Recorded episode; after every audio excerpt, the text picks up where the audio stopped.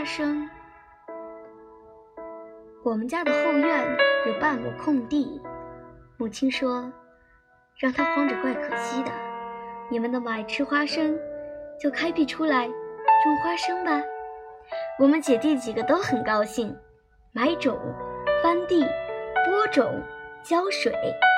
没过几个月，居然收获了。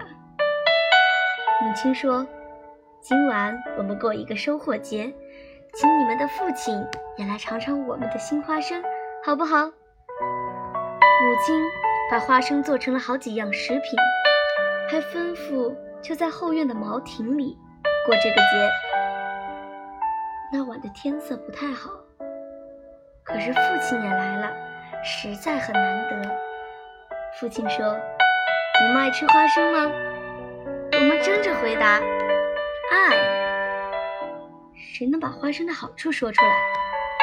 姐姐说：“花生的味道很美。”哥哥说：“花生可以榨油。”我说：“花生的价钱便宜，谁都可以买来吃，都喜欢吃，这就是它的好处。”父亲说：“花生的好处很多。”有一样最可贵，它的果实是埋在地里，不像桃子、石榴、苹果那样，把鲜红嫩绿的果实高高的挂在枝头，使人一见就生爱慕之心。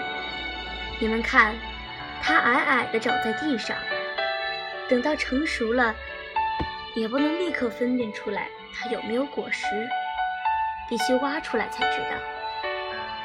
我们都说是，母亲也点点头。